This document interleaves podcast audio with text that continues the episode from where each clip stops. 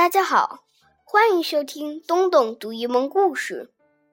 小朋友，你们还记得大个子先生去公园的故事吗？今天我要再给你们读一个大个子先生的故事，叫《大个子先生帮大忙》。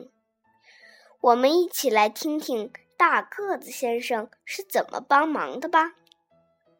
Mr. Big is a big help. Mr. Big was a giant. He was a very, very big giant. He lived in a big house with big windows and a big door. One day, Mr. Big went for a walk. Mr. Big walked down the road.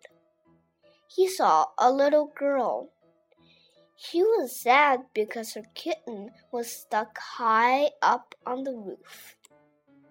Mr. Big reached up to the kitten.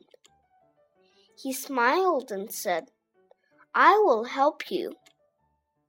Mr. Big walked on down the road. He saw a little boy. The boy was sad because his kite was stuck high up in a tree. Mr. Big reached up to the kite. He smiled and said, I will help you. Mr. Big walked on down the road.